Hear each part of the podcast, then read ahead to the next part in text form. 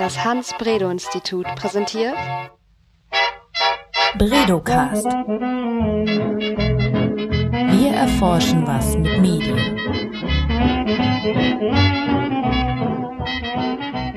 Hallo und willkommen zum neuen Bredocast. Mein Name ist Daniela Friedrich und heute begrüßen wir Wolfgang Schulz, einer unserer zwei Direktoren am Hans-Bredow-Institut und die Schwerpunkte von ähm, Wolfgang Schulz in seiner Arbeit am Institut liegen bei Problemen der rechtlichen Regulierung in Bezug auf Medieninhalte und auch der Rechtsgrundlagen journalistischer Arbeit.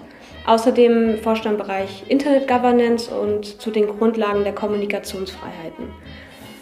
Ähm, wir haben uns schon vor, äh, in der zweiten Folge vom Bredocast über Medienrepertoires unterhalten und heute geht es um eine Studie mit dem sperrigen Titel Konvergenz und regulatorische Folgen.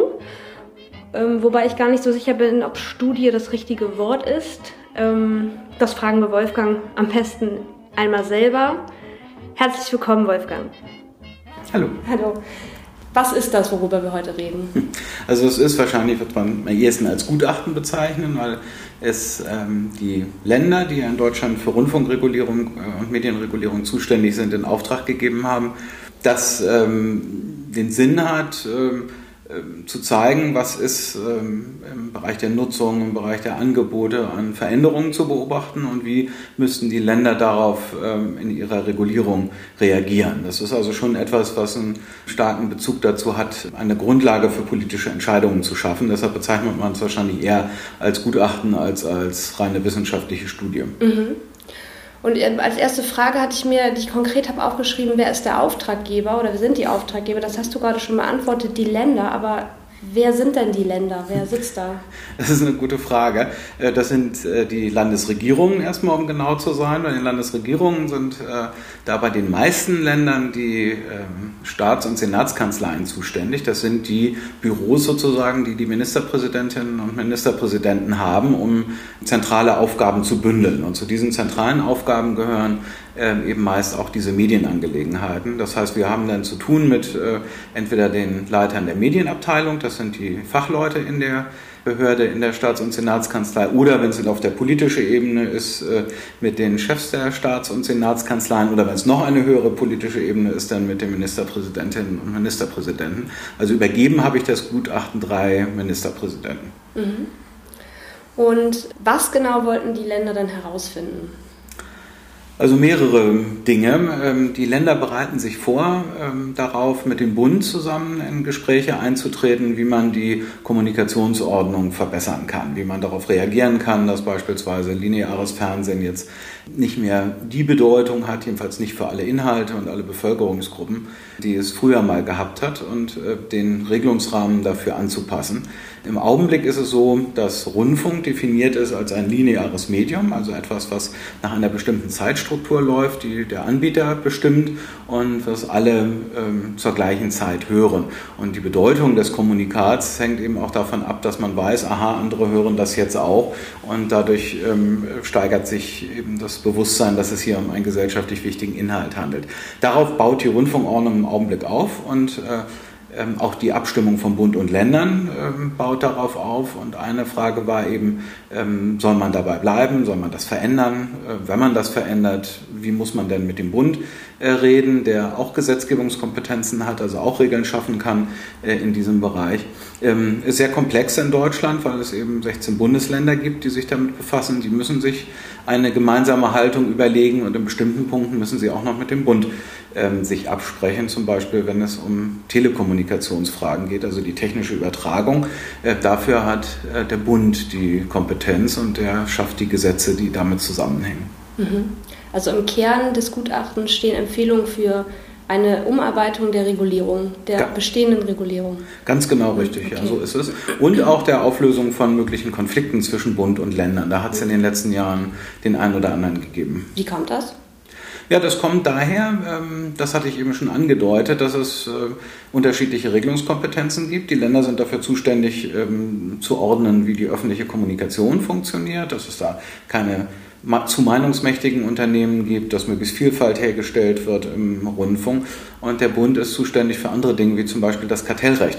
Und es hat Fälle gegeben, wo ähm, die Medienunternehmen oder einige Medienunternehmen sich zusammenschließen wollten, Rundfunkunternehmen, um ein äh, Online-Portal für Abrufvideos zu schaffen. Und da hat das Bundeskartellamt, also eine Bundesbehörde, ähm, diese ähm, Sachen, finde ich, rechtskonform gehalten.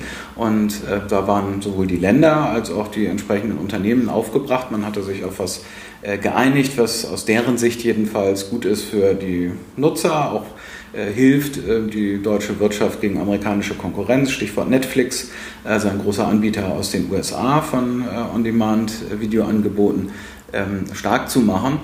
Und dann kommt das Kartellamt und untersagt das einfach. Mhm. Und äh, ähm, das kann gute Gründe haben. Also wir kommen in unserem Gutachten auch zu dem Schluss, dass das Kartellamt äh, in seinen Begründungen da oft ähm, richtig liegt, auch nach unserer Auffassung. Ähm, aber trotzdem könnte man vielleicht ähm, das System verbessern, ähm, indem man sich unter den Behörden frühzeitig abstimmt, ähm, damit nicht Projekte dieser Art schlicht daran scheitern, dass man dann, wenn das Kartellamt sagt, wir können das nur unter bestimmten Bedingungen zulassen, ähm, dann das Konsortium auseinanderfliegt. wenn man das vorzeitig besprochen hätte, wäre das vielleicht möglich gewesen. Mhm. Das sind so Bereiche, wo Bund und Länderregulierung aufeinandertreffen, Kartellrecht des Bundes auf der einen Seite, äh, Medienrecht der Länder und Medienpolitik der Länder auf der anderen Seite. Mhm. In diesem Konstrukt, was du gerade beschrieben hast, sind ja so verschiedene Interessenvertreter drin. Da habe ich gehört Politik und Wirtschaft. Und Nutzer? Das ist eine gute Frage. Das ist übrigens eine Frage, die wir gestern auch diskutiert haben. Gestern ähm, hatte die SPD-Bundestagsfraktion eingeladen zur Diskussion über dieses Gutachten. Und ähm, da kam ein äh, Vertreter des Verbraucherschutzes auch und sagte, was ist denn mit der Nutzerperspektive? Es wird immer nur über Unternehmen gesprochen. Ähm, da ist was dran. Äh, auf der anderen Seite muss man sagen, dass ähm, die ähm, äh, Medienpolitik hier schon auch eine Nutzervertretung ist, weil sie eben einen vielfältigen Zugang zu den Inhalten gewährleisten will. Also die Unternehmen vertreten naheliegenderweise ihre wirtschaftlichen Interessen, ähm, aber Medienpolitik ist hier, glaube ich, nicht unbedingt im Gegensatz mit der Perspektive der Verbraucher. Ähm, aber die ähm, Frage ist berechtigt ist eigentlich aber jetzt weniger eine aus meiner Sicht, die unseren Bereich, also äh, Vielfältigkeit der Medien im engeren Sinne betrifft, sondern überwiegend im wirtschaftlichen Feld eine Rolle spielt. Also ähm, ähm, werden nicht geschlossene Systeme geschaffen bei iTunes oder anderswo, wo ich als Nutzer nicht mehr rauskomme. Äh, das ist eher eine Verbraucherschutzperspektive als eine, eine Vielfaltsperspektive aus unserer Sicht, kann sich aber berühren. Mhm. Also insofern ist das eine gute Frage. Ähm, glaube aber im Augenblick, dass ähm, da jedenfalls was unsere Fragestellung betrifft, keinen Gegensatz gibt zur Medienpolitik. Mhm. Und um auf die Ergebnisse zu kommen ähm, von den Gutachten, was genau wurde da untersucht? Also wir haben ähm, das in unterschiedlichen Schritten gemacht, wie das bei Studien ja häufig der Fall ist. Wir haben uns als erstes mal angeguckt, was gibt es für äh, Studien, die uns etwas darüber sagen, was ähm, eine Veränderung des Nutzungsverhaltens angeht. Ähm, da haben wir natürlich Glück, weil hier im Hause äh, von Uwe Hasebrink und äh, anderen am Institut viele Studien selber gemacht wurden dazu, aber wir haben auch andere mit herangezogen. Ähm, das war erstmal der erste Punkt. Der zweite Punkt ist, dass wir ähm, ähm, die Ergebnisse einer Branchenbefragung ausgewertet haben. Da sind mehrere hundert Seiten an Antworten zu Fragen äh, von der Wirtschaft aufgelistet worden und die haben sich zum Beispiel beschwert über bestimmte Erschwernisse, die dadurch entstehen, dass Bundes- und Länderregeln nicht aufeinander abgestimmt sind. Das war eine zweite Erkenntnisquelle. Und dann haben wir auch noch andere Studien ausgewertet, die etwas über die Veränderung von ähm, wirtschaftlichen Strukturen aussagen.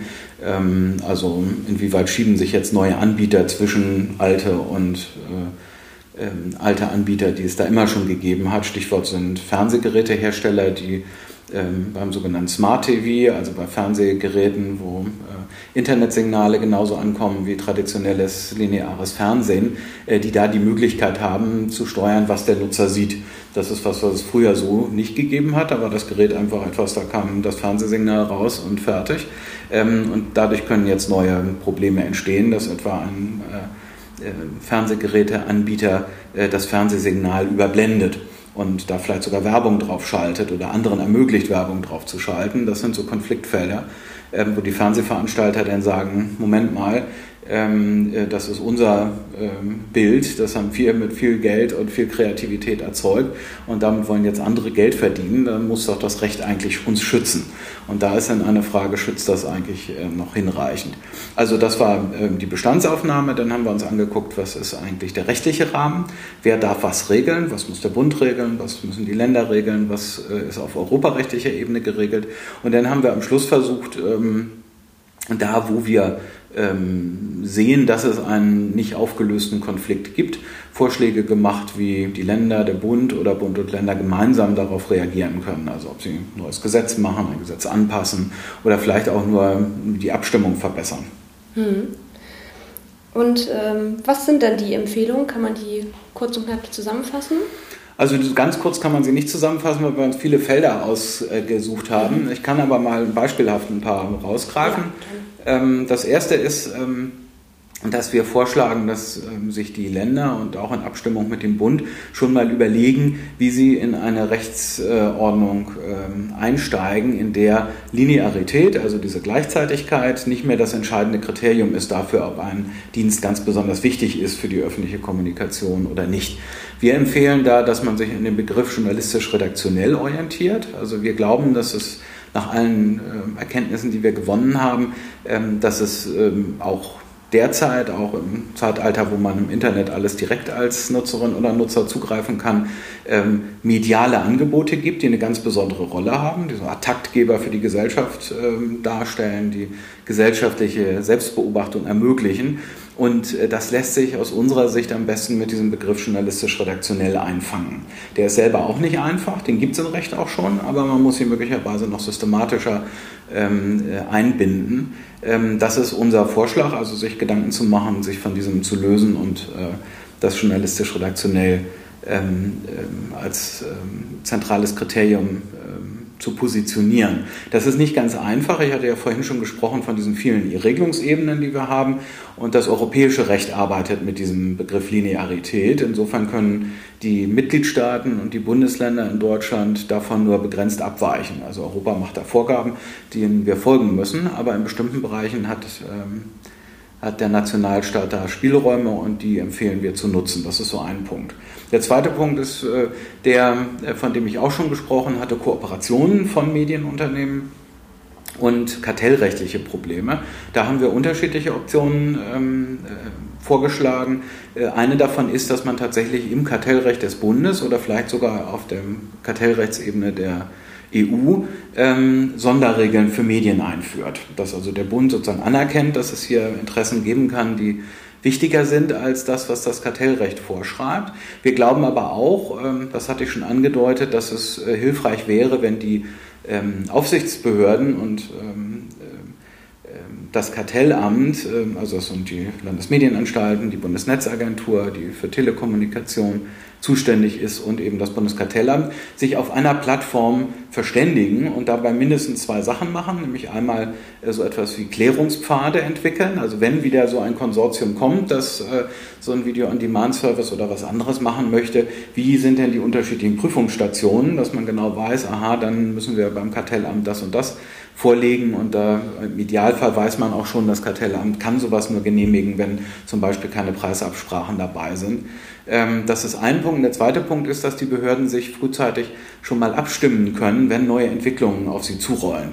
Also ein Punkt war in den letzten Jahren äh, auch schon erwähnt, äh, Netflix, also das amerikanische Video-on-Demand-Unternehmen, die in anderen Ländern sehr, sehr erfolgreich sind, jetzt auch nach Deutschland kommen und dass man schon mal sagt, was bedeutet das für die Landesmedienanstalt, was bedeutet das für das Kartellamt und seine Entscheidungen, was bedeutet das für die Bundesnetzagentur. Wenn man das frühzeitig äh, diskutiert, äh, gar nicht in dem Sinne, dass ähm, die sich jetzt verpflichtend abstimmen müssen, allein dass sie ähm, sich gemeinsam über diese Probleme ähm, unterhalten, dann kann da schon mehr Transparenz geben, dass Wirtschaftsunternehmen wissen, aha, okay, nach dieser Abstimmung haben die bestimmte Sachen kommuniziert und darauf kann ich mich einstellen. Das sind die Rahmenbedingungen, mit denen ich arbeiten muss. Das ist ein zweiter Vorschlag, den wir machen. Klingt ähm, jetzt nicht sehr weitreichend, kann aber in den Folgen ähm, durchaus sehr ähm, weitreichend gehen. Und drittes Beispiel kann ich vielleicht noch äh, anfügen, da haben wir uns mit dem Thema Adblocker beschäftigt, also das Herausblocken von äh, Werbung ähm, im Bereich ähm, des Internet. Viele Nutzer haben ja offenbar die Einstellung, Werbung ist belästigend, aber ja. auf der anderen Seite, klar, äh, auf der anderen Seite muss man sagen, das ist die Finanzierungsquelle von Spiegel Online beispielsweise. Mhm. Die können dieses Angebot nur machen, weil es Werbung gibt. Mhm. Und wenn, äh, da haben wir nicht offiziell, aber inoffiziell Zahlen von bis zu 30 Prozent gehört, äh, von solchen äh, Angeboten ähm, damit konfrontiert sind, dass ähm, die Nutzerinnen und Nutzer das rausfiltern, dann gehen denen eben ein Drittel der Einnahmen verloren. Und was besonders problematisch aus Sicht der Medienunternehmen ist, ist, dass es äh, diese Firmen, die diese Adblock-Service anbieten, ein Modell entwickelt haben, das die als Wegelagerei empfinden, nämlich sagen, okay, wir können euch auf eine sogenannte Positivliste setzen, also der Nutzer äh, muss dann aktiv werden, um da die Werbung rauszufiltern, dafür müsst ihr aber zahlen. Mhm. Und ähm, das ähm, äh, ist ein Problem für die Finanzierung von medialen Inhalten und ähm, da haben wir auch Vorschläge gemacht, ob man nicht dieses ähm, Verhalten, jedenfalls in der Form, ähm, als ein grundsätzlich wettbewerbswidriges Verhalten einstuft und damit ähm, äh, bestimmte Formen jedenfalls vom Verhalten von Adblock-Firmen verboten würde. Mhm. Ähm, andere Lösung kann auch sein, dass man sie verpflichtet, ähm, journalistisch-redaktionelle Angebote, da komme ich also auf den Punkt von oben zurück, also die, die für die Gesellschaft besonders wichtig sind, äh, automatisch auf die Positivliste zu setzen. Mhm. Also das sind so Vorschläge, ich habe jetzt mal drei rausgegriffen, ja. ähm, die wir machen in dem Gutachten. Ja, das Beispiel mit den Adblockern finde ich auch besonders spannend. Insbesondere auch im Zusammenhang mit dem Gutachten spannend, weil es ja die, das bisherige Finanzierungsmodell von äh, Online-Magazinen oder auch anderen Internetdiensten sozusagen bestärkt. Und ich kenne so eine Aufforderung, andere Wege der Finanzierung zu finden. Aber so ein Gutachten, das Hans-Bredow-Institut es jetzt erstellt hat, stärkt ja sozusagen das, das aktuelle Finanzierungsmodell durch Regulierung. Und behindert es dann nicht eigentlich, dem, diesem, diesem Medium andere Wege zu finden, zu finanzieren? Ist das ein Problem des Gutachtens oder kann man das so sagen?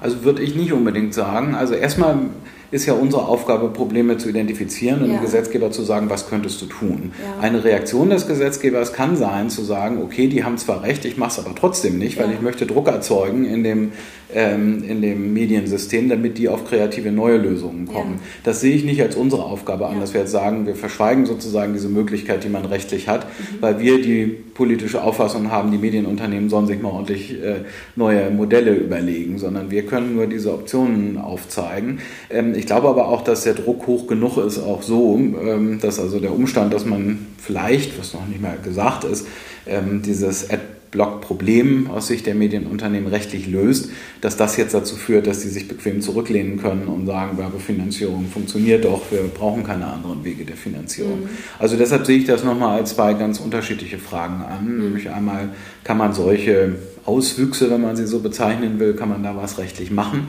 Äh, und die zweite Frage, wie kann eigentlich dauerhaft sichergestellt werden, dass journalistisch-redaktionelle Inhalte eine Finanzierung finden? Und mhm. da mag es richtig sein, dass Werbefinanzierung nicht das Allheilmittel ist. Äh, man tut sich aber schwer damit. Es mhm. gibt ja ähm, äh, viele neue äh, Überlegungen, die vielleicht auch gar nicht so neu sind, wie Krautreporter und Sachen dieser Art, ähm, was aber auch nicht so viel anderes ist als ein Abo-Modell, im Prinzip nur ein alternatives ähm, zu traditionellen äh, Formen der Zeitung und Stiftungsmodelle, die überall diskutiert werden, aber die haben ihre Probleme. Also mhm. Nordrhein-Westfalen ähm, hat die Medienpolitik mal ähm, ein Stiftungsmodell ins Gespräch gebracht und ähm, arbeitet daran. Und ähm, er ist sehr massiv kritisiert worden von den Zeitungen, weil die immer Sorge haben, was man ein Stück weit auch verstehen kann, ähm, dass alle Modelle, die auch gut gemeint ähm, vom Staat mit Finanzierung zu tun haben, ähm, ihre Freiheit und Unabhängigkeit beeinträchtigen können. Und da mag was dran sein. Ich erinnere mich an Beiträge, eine ähm, vor ein paar Tagen, wo es äh, um ein Online-Portal zu einem bestimmten Thema ging und man hat nur auf den zweiten Blick gesehen, dass das von einem großen amerikanischen Kabelunternehmen ähm, finanziert war und das hatte klare redaktionelle Vorgaben gemacht für diese Inhalte. Mhm. Ähm, also äh, bei alternativen Finanzierungsformen muss man aufpassen, was für Side-Effects die haben. Mhm. Ähm, eine also es ging ja in dem Gutachten vor allem darum, die Regulierung zu ändern, vielleicht sogar auszubauen, mhm. wenn du deine Fantasie spielen lässt. Was könnte vielleicht passieren? Wie würde es weitergehen, wenn es einen Abbau an Regulierung gäbe? Das ist ähm, zum Teil in den Überlegungen, die wir in diesem und in einem parallelen Gutachten auf europäischer Ebene äh, machen, auch vorgesehen. Also es gibt bestimmte Formen von Regulierung, wo man heute eigentlich keinen großen Sinn mehr drin sehen kann. Dazu gehört zum Beispiel ganz differenzierte Werberegelungen auf europäischer Ebene. Ähm, das ist jetzt nicht mehr erkennbar, wozu man das eigentlich braucht. Also warum soll man Rundfunkveranstaltern vorschreiben, wie viel Werbung sie pro Stunde senden sollen? Das ist zum Teil mit kulturpolitischen Zielen begründet worden, dass das also keine Überfrachtung mit Werbung gibt, aber da sind heute eigentlich die meisten der Auffassung, das regelt sich von selbst. Kein Mensch will mehr als 30 Prozent äh, in der Stunde an Werbung sehen. Ähm, mhm. Insofern braucht man dafür wahrscheinlich keine Regulierung. Ähm, das mag für andere Dinge auch gelten. Das haben wir auch in diesem Gutachten äh, angesprochen. Ähm, beispielsweise Thema Lizenzierung und vorheriger Kontrolle. Ist das eigentlich noch zwingend nötig? Das hat das Bundesverfassungsgericht früher mal gesagt, dass äh, Rundfunk so bedeutsam ist, dass man auf jeden Fall vorher eine Zulassung braucht und äh, da Kontrollen stattfinden müssen. Ähm, da haben wir im Gutachten zumindest angedeutet, dass man darüber nachdenken kann, ob das heute noch nötig ist. Das war, glaube ich, zum Teil so eine Vorstellung, dass man gesagt hat, äh, ähm, ähm, Rundfunk ähm, ist so bedeutsam, dass man, wenn man da nicht vorher kontrolliert, ähm, nachher der Staat so schwach ist, dass er das gar nicht mehr weiter kontrollieren kann. Mhm. Das scheint mir heute in der Situation, dass ich ganz viele alternative Online-Quellen habe, um mich zu informieren, also sagen wir mal zumindest fragwürdig. Also insofern ist das kein Gutachten, was jetzt nur auf mehr Regulierung zielt, sondern durchaus auch auf Abbau von Regulierung. Also wir mhm. zeigen auch Stellen, wo die Länder sich entscheiden können zu sagen, das brauchen wir nicht mehr. Mhm. Und sag mal, das Leistungsschutzrecht, war das, ist das Teil dieses, dieses Konzepts oder ist es auch betrachtet worden im Rahmen der, des Gutachtens? Das äh, Leistungsschutzrecht für Presseverleger. Ja. Also es gibt ja viele Leistungsschutzrechte. So. Also die ähm, Leistungsschutzrecht ist eigentlich nur eine Kategorie sozusagen. Man spricht mhm. von Urheberrechten. Das sind Sachen, die besondere Schöpfungshöhe haben, besonders kreativ und individuell sind. Und darunter sozusagen sind auch äh, Dinge geschützt, in die einer sehr stark investiert hat und der deshalb geschützt werden soll. Das sind zum Beispiel auch Sendeunternehmen. Deshalb hat Leistungsschutzrecht am Rande bei dem Gutachten eine Rolle gespielt bei der schon angesprochenen Smart-TV-Problematik. Also sind die Sender eigentlich davor geschützt, dass andere sich darüber legen mit Signalen, mit Werbung, Geld verdienen, mit ihrer Aufmerksamkeit, die sie erarbeitet haben. Aber das Leistungsschutzrecht für Presseverleger, das hat in diesem Gutachten keine Rolle gespielt. Mhm. Also die, ähm, die, dieses Konstrukt, das ähm, vor einem Jahr eingeführt wurde, äh, das im Wesentlichen auf Suchmaschinen und Aggregatoren zielt, ähm, das spielte jetzt hier keine Rolle. Mhm. Wie geht es jetzt weiter? Was, das Gutachten ist fertig, das wurde an die Minister und äh, der Länder übergeben. Was machen die jetzt damit? Also das ist äh, für mich natürlich nur zum Teil richtig einsehbar. Ähm, also sind zwei Entwicklungen. Zum einen äh, sind jetzt gerade die äh, Länder dabei, also die Vertreter der Länder, ähm, die ich schon beschrieben habe, ähm, sich zu überlegen, was machen wir jetzt aus dem Gutachten. Ähm, was übernehmen wir, welche Optionen wollen wir wählen, an welchen Stellen wollen wir vielleicht auch nicht handeln, obwohl das Gutachten das vorschlägt, das können die natürlich auch machen. Das findet jetzt gerade statt und ich erwarte, dass die Länder da eine Position entwickeln. Und dann äh, wird Anfang äh, Dezember es ein Treffen geben, der Ministerpräsident mit der Bundeskanzlerin. Und da möchte man ähm, eine Kommission einrichten, eine Bund-Länder-Kommission, die ähm, jetzt die Themen bearbeitet, wo Bund und Länder sich abstimmen müssen, die wir auch im Gutachten definiert haben. Ähm, wo das äh, der Fall sein sollte. Und die werden dann wahrscheinlich im ganzen nächsten Jahr dieses Arbeitsprogramm abarbeiten und kommen dann zu dem Ergebnis, ähm, meinetwegen hier müssen Bundesregeln geändert werden, hier müssen Landesregeln geändert werden und hier brauchen wir was, was wir gemeinsam machen, zum Beispiel einen Bund-Länder-Staatsvertrag oder eine Vereinbarung, wie wir mit bestimmten Fragen umgehen. Mhm. Also das ist so der Fahrplan. Ähm, ich vermute mal schon, dass das ein Jahr dauern wird. Ähm, und äh, unsere Aufgabe ist im Augenblick, ähm, äh, wenn wir eingeladen werden, was jetzt relativ häufig passiert, nochmal allen möglichen Betroffenen, also wie gestern beispielsweise passiert, den unterschiedlichen Branchenvertretern, Regulierern, ähm, äh, Verbraucherschutzverbänden nochmal zu erläutern, was haben wir denn gemeint, wie sind mhm. wir zu den Schlussfolgerungen gekommen und so weiter. Mhm.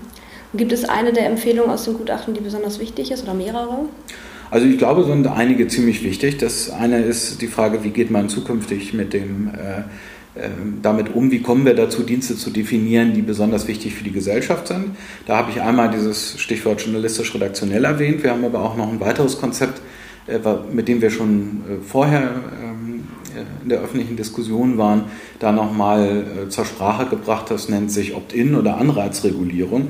Das bedeutet, dass ähm, das Unternehmen einer, einer Rechtsordnung sich gegenüberstehen, bei der sie sich selber einordnen können und sagen, also ich will mit meinem Dienst in die Kategorie 1, ähm, weil ich da bestimmte Vorteile von habe ähm, und dafür bin ich auch bereit, bestimmte Dinge zu machen, zum Beispiel Nachrichten zu senden oder regionale Programme, ähm, die ich sonst wirtschaftlich vielleicht nicht machen würde aus reinem Wirtschaftskalkül. Diese Idee, glaube ich, sollte auch sehr gründlich ähm, diskutiert werden, weil die auch auf europäischer Ebene sehr anschlussfähig ist. Also das halte ich für ziemlich wichtig und ich halte auch diese Abstimmung zwischen Medienrecht und Kartellrecht für sehr bedeutsam, weil das hat jetzt so häufig zu Konflikten geführt bei ganz unterschiedlichen Fragestellungen, dass es da einer Abstimmung bedarf. Mhm. Also ich glaube, in den Feldern ist es besonders wichtig aus meiner Sicht, dass Bund und Länder sich da einigen. Mhm.